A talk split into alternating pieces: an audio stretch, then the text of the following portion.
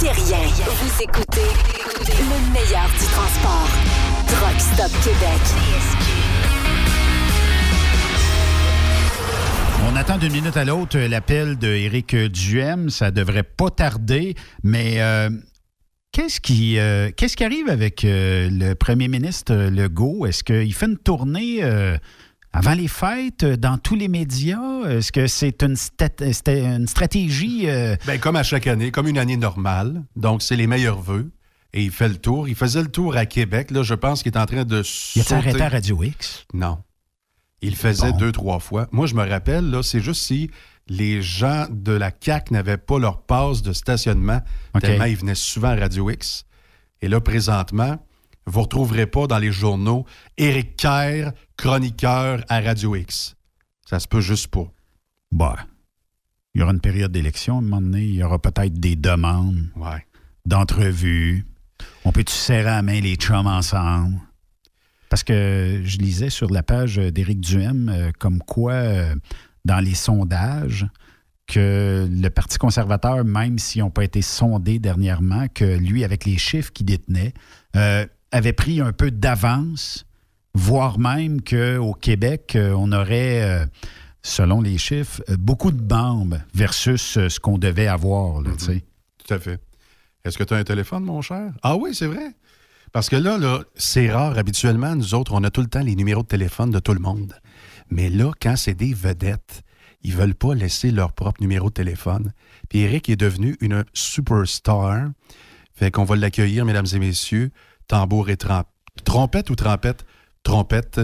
Éric Duhem, bonjour, comment ça va? Salut, ça va, toi? Bon, alors, mon nom est Guy Massé, ça fait longtemps qu'on qu'on s'est parlé. Euh, ben, J'avais pas le droit. Attends une minute, Guy, on s'est quand même par... on s'est écrit quand même. On s'est pas parlé, Oui, je mais on s'est écrit sur Messenger un peu. Exactement, mais on Est-ce n'avait pas le droit. que Guy, est-ce que Guy est trop souvent, euh, comment je te dirais bien ça, est-ce qu'il t'écrit trop souvent parce qu'on peut le, on peut Non, le ramener non. à Non, l'ordre? non, non, non, peu? pas du tout, pas du tout, pas du tout, pas du tout. C'est pas Bon. ça dans ce sens-là, je voulais le dire. Mais on n'avait pas le droit de se parler. Comment ça, on n'a pas le droit? Oui, c'est parce qu'il y a eu un temps où tu as travaillé au 93 et moi, Oui. malheureusement, dans la charte là, à Radio X, on n'avait pas le droit de parler aux gens de Cogeco. Mais là, écoute, la charte a été amendée, puis ça a été enchâssé récemment. Puis là, on peut parler à tout le monde. Je suis sûr que Jérôme Landry et Joe Trudeau vont t'inviter euh, demain matin à 10 heures. Moi, honnêtement, le cigare de radio, là, je trouve ça un peu, un peu stupide. Moi, j'ai toujours parlé à tout le monde. Euh, j'ai toujours tenté même de faire des fois des, des, des rassemblements de différentes radios puis de différents gens dans les médias parce que je trouve que, tu sais, là, je comprends que il y a des intérêts derrière ça, puis il y a des gens qui ont, qui ont des entreprises qui font de la concurrence. Mais ultimement, là, celui, tu sais, le- le- on travaille tous pour le même boss. Notre boss, c'est notre auditeur. là. Parce que si t'as pas d'auditeur, là, quand même que t'as le meilleur boss au monde dans ta station, il va te sacrer dehors. Ouais. que, moi, j'ai toujours pensé qu'on était au service de l'auditeur, puis les auditeurs nous, nous en, en station de radio, il n'y en avait rien à foutre. Euh, fait que moi, j'ai toujours trouvé ça un peu superficiel, un peu niaiseux, mais bon, il y a des gens qui ça, puis c'est plus compliqué, puis il y a des stations aussi où un- effectivement, il y a, il y a des, on empêche de parler aux autres, puis ça, ça chicote certains boss, là, mais je pense pas que le public, c'est, ça fait avancer grand-chose, Oui, effectivement. Juste avant qu'on commence dans les questions, euh, Éric, euh, il y a euh, M. Pierre-Hugues Boisvenu, le sénateur, qui vous envoie ses salutations. Donc, euh, salutations faites. Je le salue chaudement. J'ai toujours beaucoup aimé Pierre-Hugues Boisvenu, bien avant qu'il soit en politique d'ailleurs. Quand il défendait les droits des victimes, euh, Oui. il a toujours été euh, quelqu'un pour moi qui a été une inspiration. Et euh, je suis très content de d'avoir ses salutations, puis j'y retourne ses salutations. Il vous écoute présentement, qui euh, nous a dit. Euh, Éric, euh, j'aimerais qu'on parle de la gestion de la crise sanitaire Oui. qu'on vit présentement. Qu'est-ce qu'Éric Duhem en pense? Ben écoute, c'est- honnêtement, c'est un virus, c'est sûr que c'est c'est grave, euh, c'est sûr qu'il y a des impacts épouvantables sur la santé, mais cela étant dit, moi, je suis pas un spécialiste là, qui a développé le vaccin, là, sauf que je suis un spécialiste des politiques publiques. Et en matière de gestion de crise, je me souviens pas avoir vu un gouvernement l'échapper autant que ce qui s'est passé au Québec depuis neuf mois, puis qui va continuer, puis qui va être encore pire. Si on, se fie aux rumeurs qui courent présentement, ça va être encore pire au cours des prochains jours. Je Effectivement. trouve que les mesures sont disproportionnées Et je pensais jamais que le Québec allait se casser en deux comme ça. Je trouve que le gouvernement du Québec, c'est ça qui est peut-être le plus grave dans toute cette crise-là. Il est en train de séparer le Québec en deux. Euh, et parce qu'ils on demande des sacrifices, il y a une injustice des sacrifices qui sont demandés à certaines personnes au Québec présentement. Et ça polarise beaucoup la population. Hein. épouvantable. Il y a des familles qui se parlent plus. Là. Il y a des même s'il y avait eu des parties de Noël, d'après moi, il y en a une couple qui ne se serait pas fréquentée bien ben cette année. Là. Euh, ça polarise énormément. Puis le rôle d'un gouvernement, là, c'est de rassembler. C'est moi, mon rôle comme comme gars qui vient de sauteur politique, là, nous autres, on divise, on polarise dans le sens où on arrive même avec des enjeux, puis on arrive avec des idées un peu plus punchées, puis on, on essaie de faire notre place là-dedans. Mais quand tu es rendu premier ministre, tu n'es plus le, juste le chef de la coalition Avenir Québec, tu es le premier ministre de tous les Québécois. Et de polariser le monde comme ça, puis de, de menacer le monde de même, puis de demander à certains d'être des perdants dans cette affaire-là, je trouve ça odieux. Il y a des gens là, qui sont en train de tout perdre. Ils voient toute l'économie de leur vie s'en aller. Ils sont en détresse psychologique profonde. Les enfants, ça va pas bien à l'école. Il y a des gens qui ont des idées noires. Je veux dire, on n'a pas conscience encore de l'ampleur de. Moi, j'appelle ça la deuxième vague. Pour moi, la vraie deuxième vague, c'est celle-là. Euh, il, y a, la vague du coronavirus, c'est une chose, mais la vague des mesures sanitaires et des impacts sur le Québec, sur les citoyens du Québec, celle-là, je la trouve épouvantable. J'ai comme l'impression que notre premier, c'est insensible, puis il n'est pas à l'écoute de ces gens-là.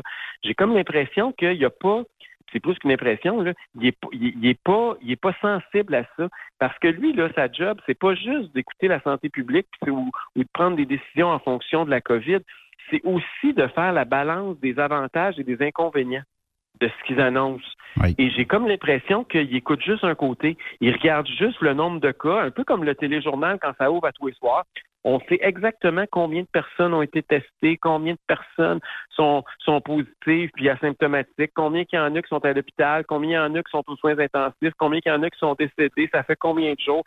Je veux dire, ça, on le sait à tous les jours, mais on on prend, on parle pas de combien de gens se sont suicidés, combien de gens sont en dépression profonde, combien de gens ont fait faillite, combien de gens viennent de voir leur fonds de retraite disparaître, combien de gens vont, vont s'en remettront pas. C'est pas, important, C'est pas important pour euh, le gouvernement Legault actuellement le nombre d'enfants qui sont en train de décrocher, là, j'entends des histoires d'horreur. Il y a des enfants qui sont pas motivés, particulièrement les garçons, par rapport à cette euh, ou, l'école à la maison, puis toutes les mesures sanitaires. Ça, on n'en parle jamais. Puis quand on en parle, on passe pour du monde qui sont insensibles ou égoïstes. C'est le monde à l'envers. Bon, Eric, Eric, je sais que tu aimes ça parler de lui, mais je veux parler de toi. OK? Vas-y. T'es un polémiste dans l'âme. Et ça, un polémiste, c'est la mauvaise presse, là.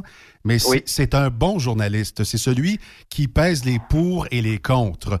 Comment tu vas réussir? Parce que si tu t'embarques comme candidat au PCQ, euh, que tu deviens chef, que tu formes tantôt le gouvernement, peut-être pas dans le premier mandat, mais à un moment donné, c'est sûr et certain que les gens vont s'écœurer de l'autre gang. Là. Tu pourras plus avoir des idées polémiques. Comment tu vas faire pour avoir la langue de bois? C'est une bonne question que tu poses là. Moi, j'espère de conserver mes idéaux, puis j'espère que je vais essayer de le faire dans une, façon plus rassembleuse, c'est sûr. On vient de parler de rassemblement, justement. Mm-hmm. à partir du moment où je vais être chef de parti, je parlerai plus juste en mon nom.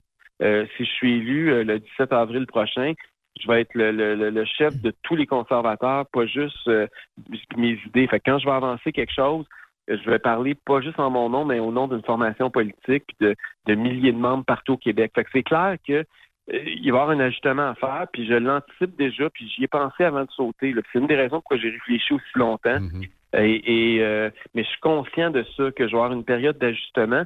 Mais j'espère que oui, je vais m'ajuster. J'espère que oui, ça va peut-être être un peu moins polémique, ça va être plus rassembleur.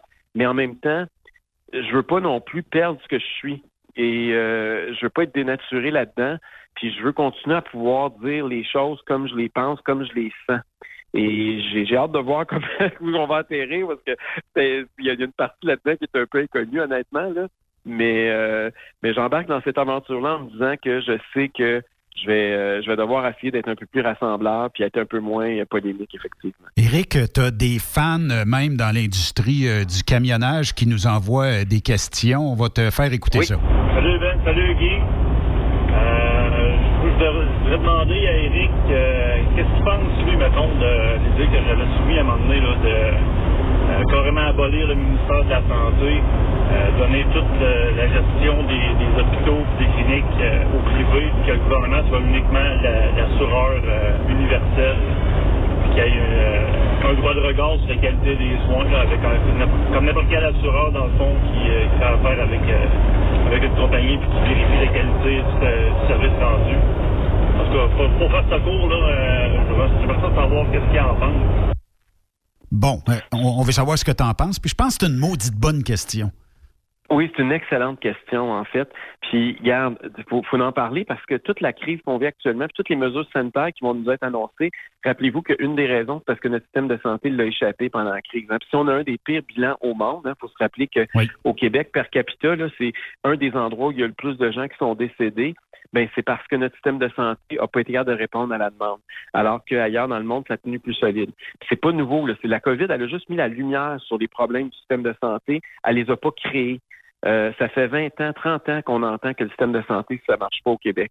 Puis on, on est tous dans un monopole public et c'est clair que pour moi, il va falloir revisiter ça. Puis je sais que je vais être le seul qui va parler de ça parce que François Legault, imaginez-vous donc, il avait promis de commencer à, faire, à mettre un peu de privé dans la santé quand il a été euh, élu chef de la CAQ.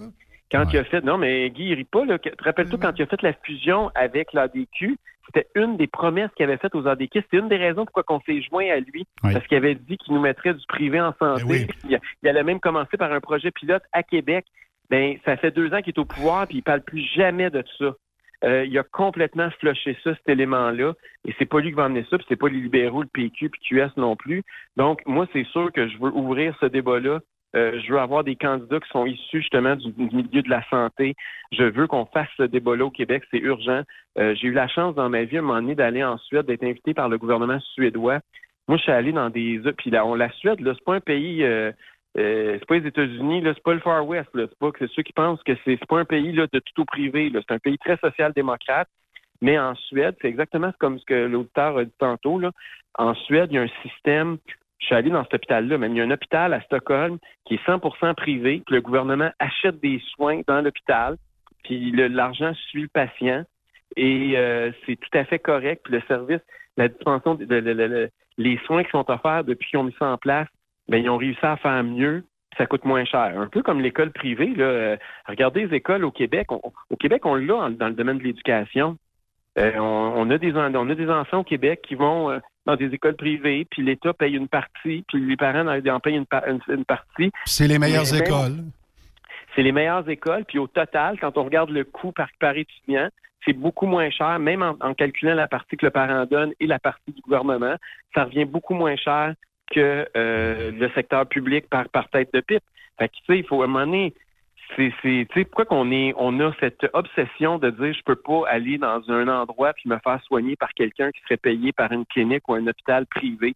On y va pour nos dents, on y va pour n'importe quoi. Pourquoi que, que pour nos dents, le privé, c'est bon, puis pourquoi pour notre corps, le reste du corps, c'est pas bon? Je Bon n'ai jamais compris la logique bon là-dedans. là. Éric, euh, ben, si on se fie euh, aux hôpitaux américains, quand on entre, on euh, on on n'est pas comme ici un genre de surplus de travail. Tu Non. rentres dans un hôpital américain et on te sert en dedans, puis on, on a même des billboards avec les- le nombre de minutes d'attente dans les Oui. salles d'urgence. Donc, on se compétitionne entre les hôpitaux, tout ça. Ici, on dirait qu'il y a zéro compétition, mais il y a une lourdeur incroyable de tout ce qui est en haut des médecins.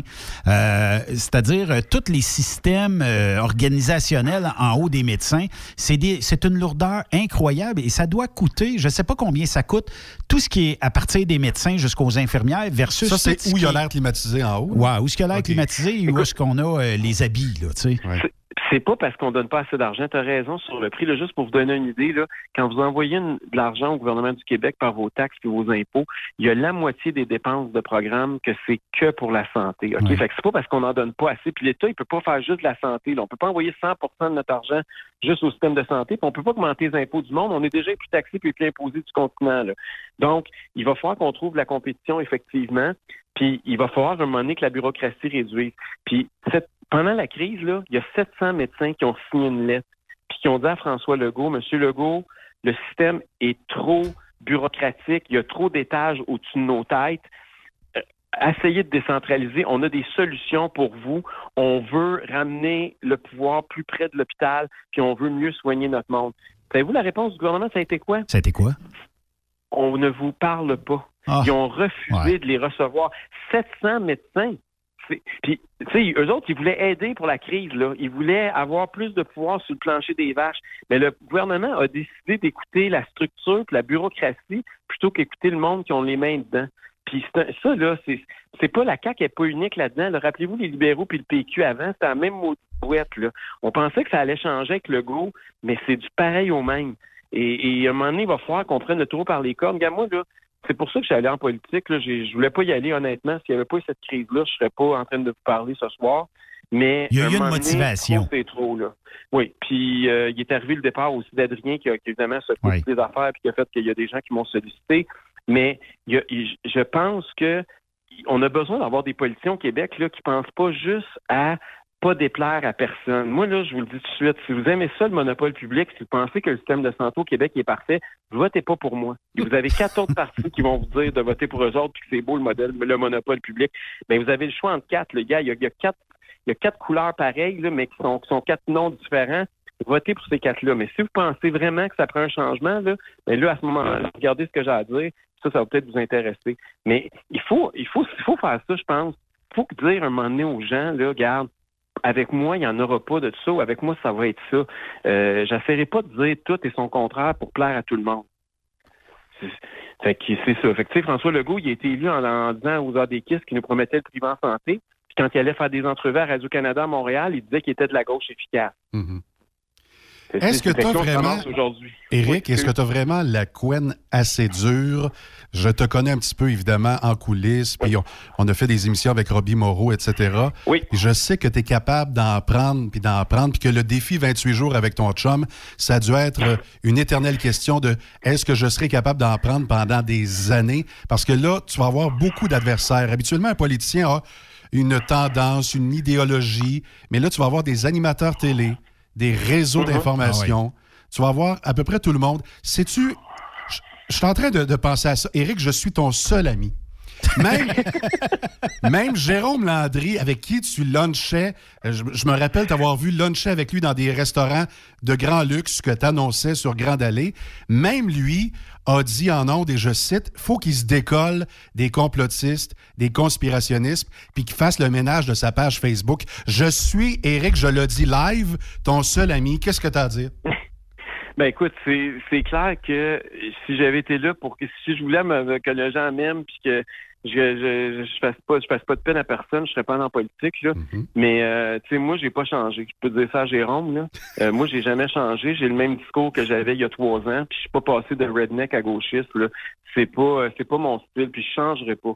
Euh, donc, euh, c'est pour moi, c'est fondamental, puis j'ai- j'ai- j'y ai pensé, tu as raison, ça a été une décision très difficile. Mon chum voulait pas que je retourne en politique. Euh, puis au début, ça me tentait. Oui, l'enjeu me tentait, mais en même temps, je sais ce que c'est, puis je suis conscient. Peut-être, j'en ai vu des gens arriver en politique et se faire brûler. Là. Je n'ai vu un peu un autre, mais j'ai tel- j'ai tellement été longtemps dans les coulisses euh, des partis politiques, autant à Ottawa qu'à Québec, que je, je, je, je sais à quoi m'attendre. Je sais que je vais manger une volée de bois vert, puis je le sais que quand tu es à droite, euh, la, la, la volée est plus sévère que quand tu es à gauche, puis j'en aurais pas de passer à la palette par la clé du plateau. Je sais tout ça avant de partir. Mais en même temps, j'ai l'impression que il y a des gens, il y a un pourcentage de la population qui est prêt. Moi, je pense qu'il y a des gens au Québec, moi j'ai confiance aux Québécois. Je pense qu'il y a des gens qui sont prêts à entendre ça. Je pense qu'il y a des gens qui sont présentement euh, qui souffrent et qui euh, pour qui mon message va être une lueur d'espoir, puis que je vais être capable de les rallier. Et euh, ça va être mon défi des prochaines semaines. Puis tu sais, quand je me fais traiter de complotiste, là, ça me fait toujours rire. Parce que d'abord, j'aimerais ça savoir c'est quoi la définition du complot. Euh, parce que moi, je n'ai jamais pensé que la Terre était plate, là. mais c'est quoi? Est-ce que le fait de poser des questions par rapport aux politiques du gouvernement, ça fait de nous un complotiste?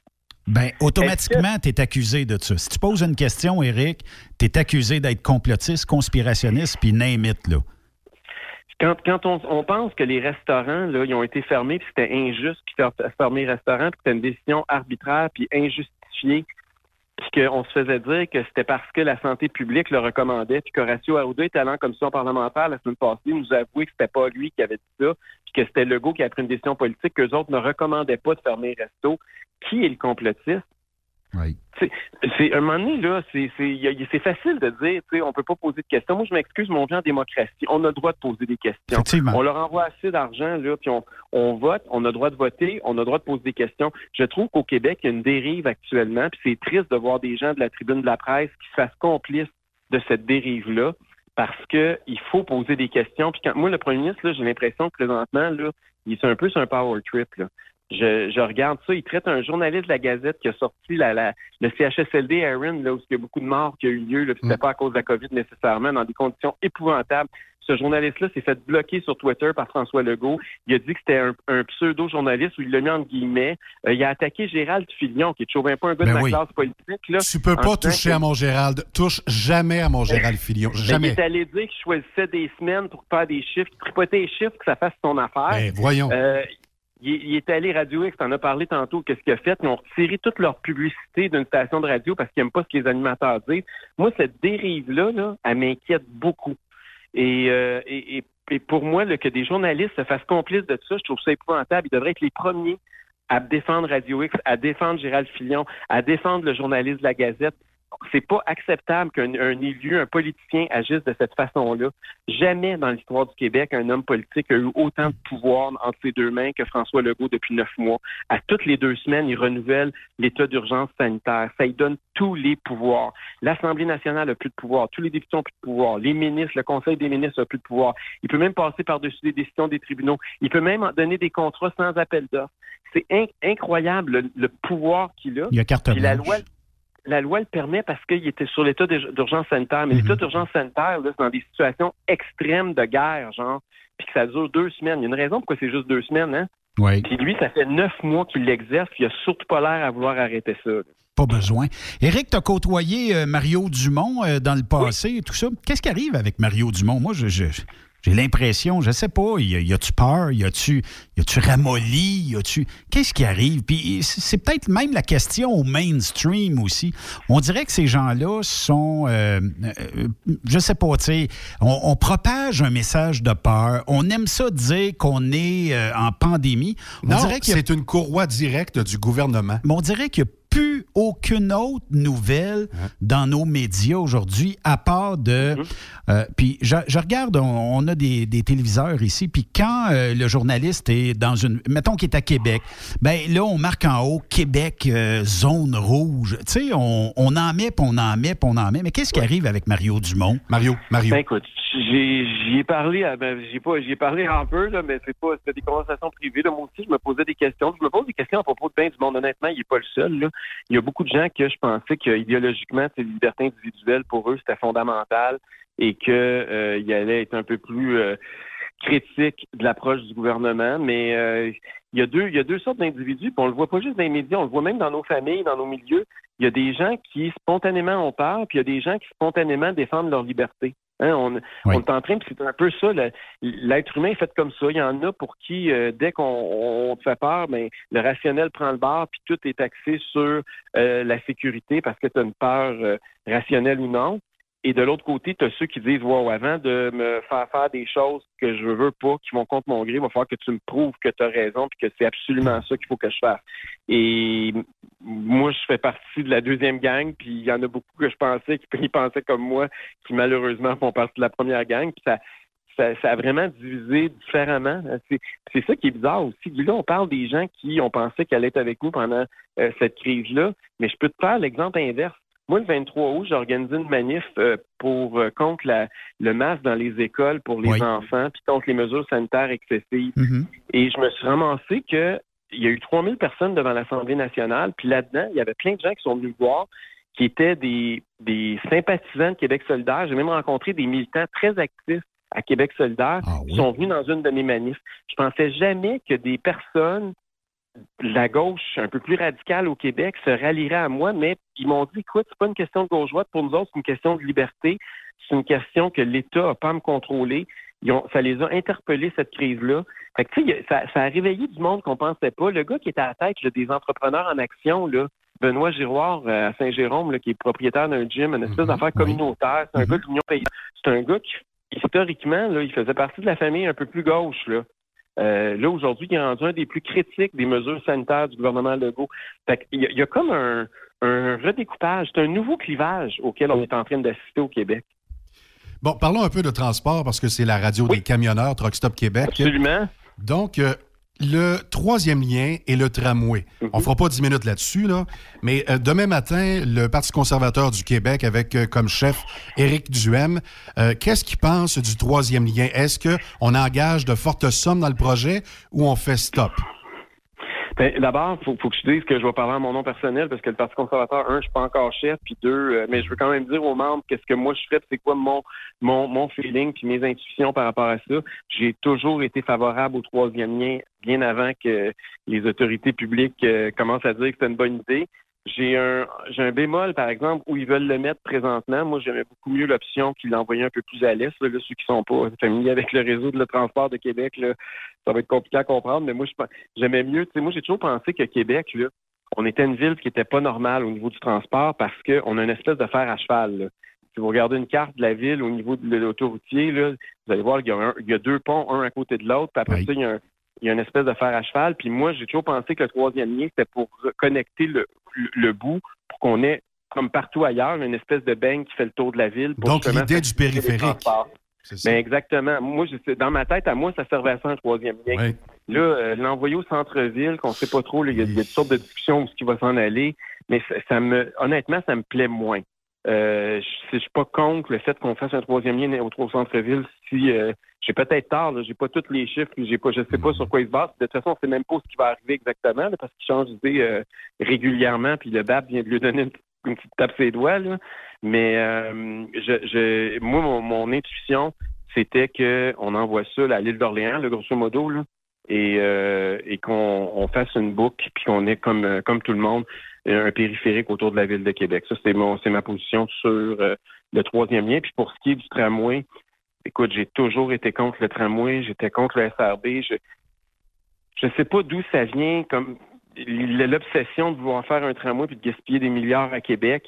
Euh, Il y a aucune. Tu sais, les, les- ils aiment souvent ça, les gauchistes, là, puis les environnementalistes, nous dire que ça prend de l'acceptabilité sociale. Hein, Ouais. On se fait dire ça souvent. Cette fameuse phrase-là. Mais là, on pourrait l'utiliser pour nous autres cette fois-ci, parce qu'il n'y a jamais eu de légitimité démocratique au tramway.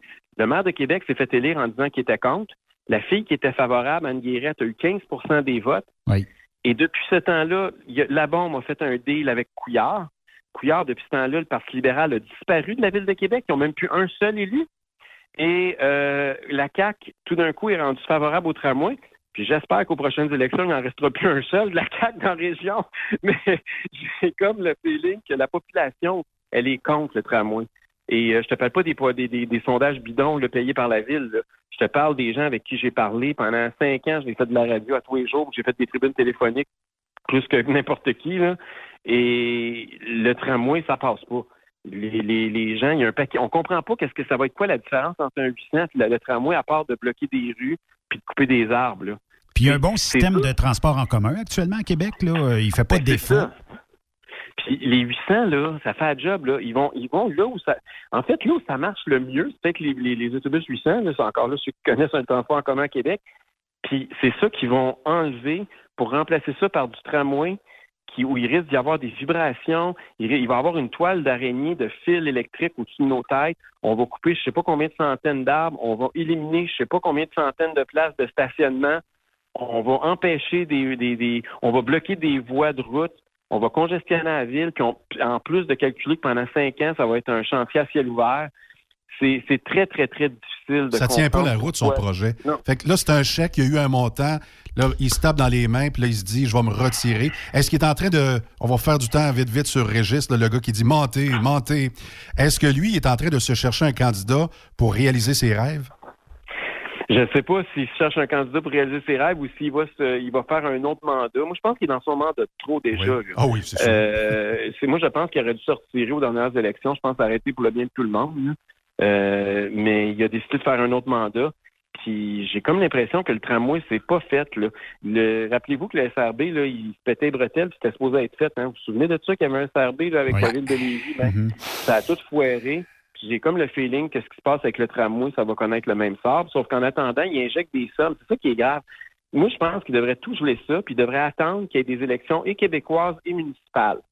Puis après ça, on verra. si la Ville de Québec vote pour les candidats de la CAQ puis les candidats de la bombe, puis qui sont tous pour le tramway, ben là, ils n'auront une légitimité démocratique. Le message Mais plus clair. présentement, ils n'en ont pas. Ben oui. Oui. Mais euh, si on parle d'un troisième lien, imaginez euh, juste euh, la raffinerie de l'autre côté, là, à Lévis et Saint-Romuald. Les gens qui doivent, les, les compagnies de transport qui sont nombreuses à aller se ravitailler là, emmener le carburant, ne serait-ce qu'à Bécomo, ben, on est obligé de faire le grand fer à cheval, comme tu disais, Eric. Il faut, faut faire le, Ben oui. le grand détour.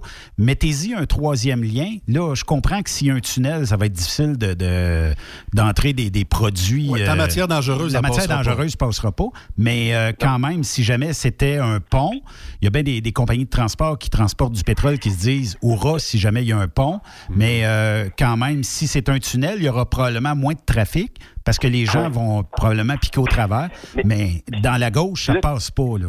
Non. Là, tu parles de la raffinerie, mais pense aussi au port de Québec. Il y a des gros projets pour le port de Québec. Et euh, le fait d'avoir le troisième lien, c'est aussi parce que le port, là, veut, pas, c'est un hub de transport. C'est là que les camions vont aller peut-être chercher leurs affaires. si on avait encore une fois une voie de contournement au, au lieu des envoyer en plein centre-ville, en plein trafic, si on était capable de les faire contourner par la rive sud, il y, a- y y un paquet d'avantages. Et c'est pas pour rien que ça fait 30, 40 ans que tout le monde parle d'un troisième lien à l'Est à Québec. Là. Oui. Sauf qu'ils nous le promettent à chaque élection, puis il n'y en a pas un maudit qui le lise. Effectivement. Éric, euh, ben, je vois le temps avancer, là, mais euh, comme on est une radio de camionneurs, moi, je veux t'entendre sur le fait que, tu sais, nos cabanons à piste qu'on a au Québec. Puis, je, je- je dis ça de même.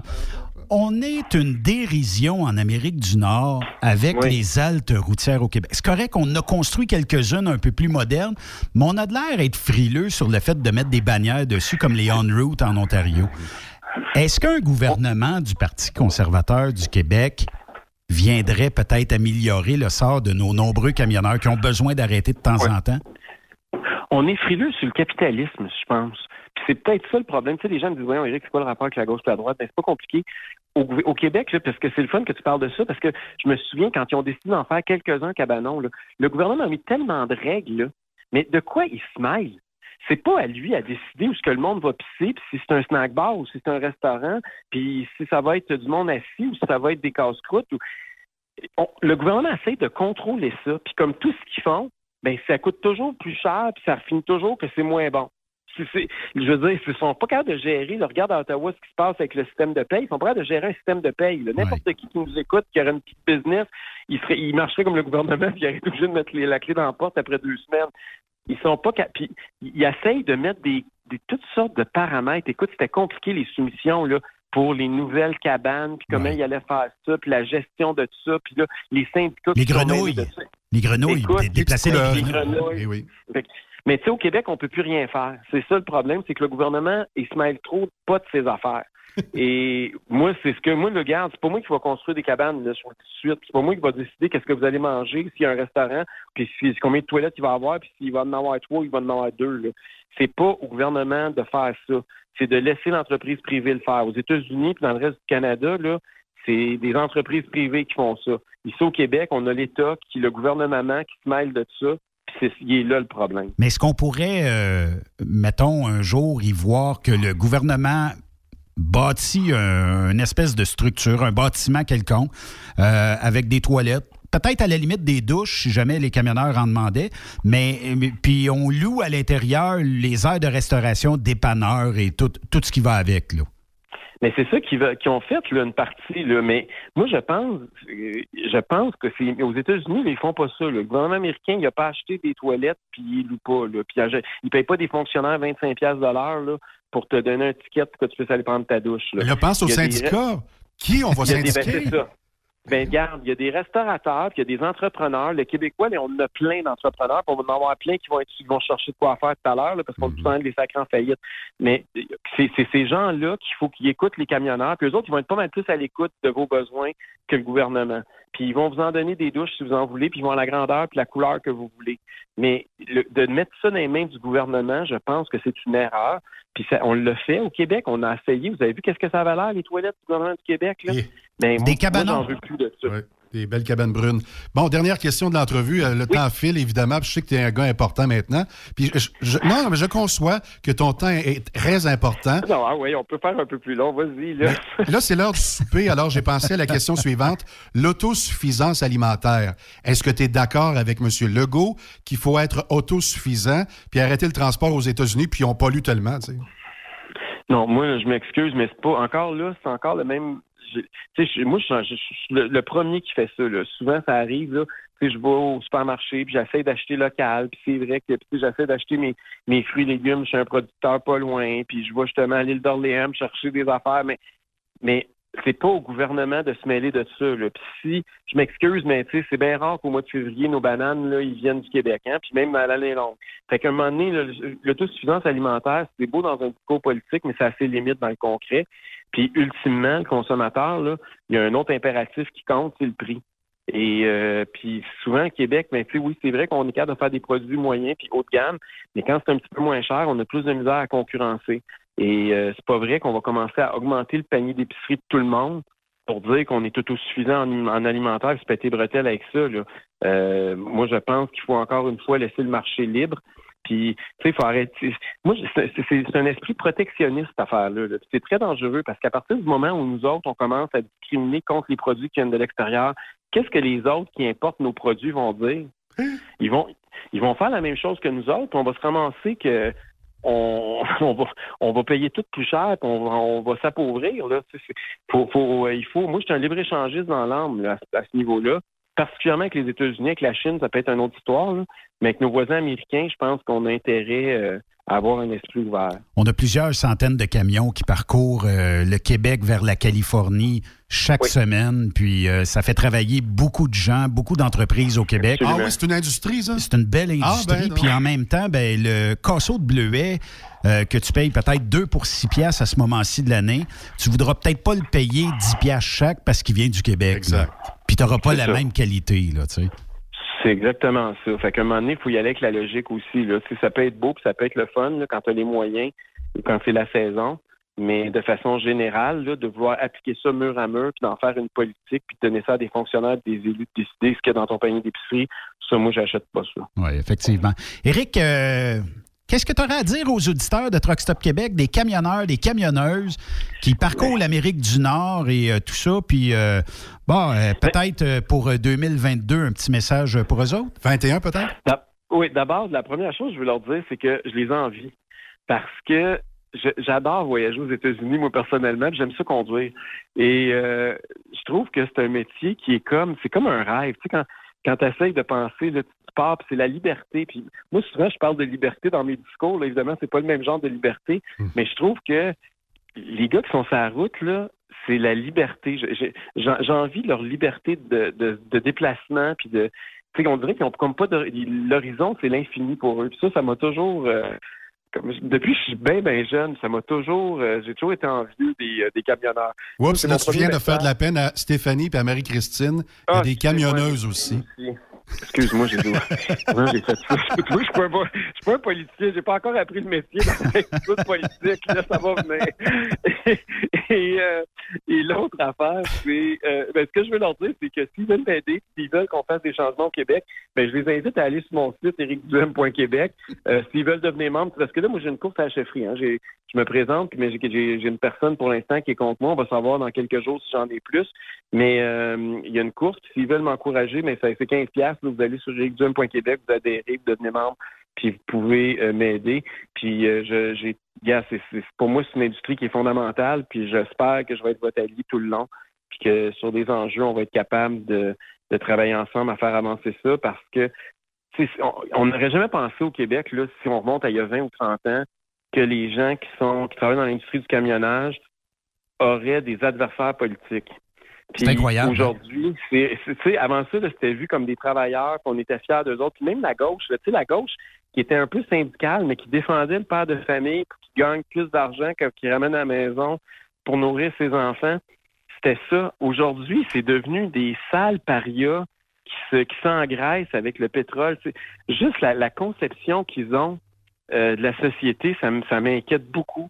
Et euh, je, je, veux être un allié. Tu sais, normalement, là, ça devrait. C'est pas normal qu'un politicien vous dise qu'il est votre allié. Ils devraient tous l'être. Oui. Mais malheureusement, le débat politique a évolué d'une telle façon qu'aujourd'hui, vous faites partie des infréquentables pour certaines personnes. Puis ça n'a aucun, aucun bon sens. Puis la seule façon que ça arrête, ben, c'est qu'on se regroupe puis qu'il y a quelqu'un qui parle pour vous autres. Effectivement. Éric Duhem, merci beaucoup. Ça a été un grand plaisir. Merci de l'invitation. Vous pouvez m'appeler quand vous voulez. Ça me fait toujours plaisir de vous jaser. Super. Merci beaucoup. Merci. puis je vais me stationner à deux rues comme le. En tout cas, on en reparle. OK? hey, fait pas, pas de rumeur. Salut, Eric. Salut, Eric. Ciao. Là, je suis en train de voir euh, les grands électeurs qui euh, confirment Biden. Donc, euh, ça, ça va faire jaser pour les prochaines heures. Je suis tanné depuis tantôt. Je vois Legault partout, partout, partout, partout, partout, partout. Il a fait des entrevues partout. Je vois ça sur Facebook partout. Bon. Puis en plus, qu'on fait un show avec les seringues, là, les, premiers vaccins. Là. Oui. tantôt, il y avait. Écoute. Un show de seringues. Non, non, mais. Défini. tantôt, ils sont en train d'administrer le vaccin à quelqu'un. Mm-hmm. Puis, euh, t'as une, une, gang de, de gens en arrière qui sont.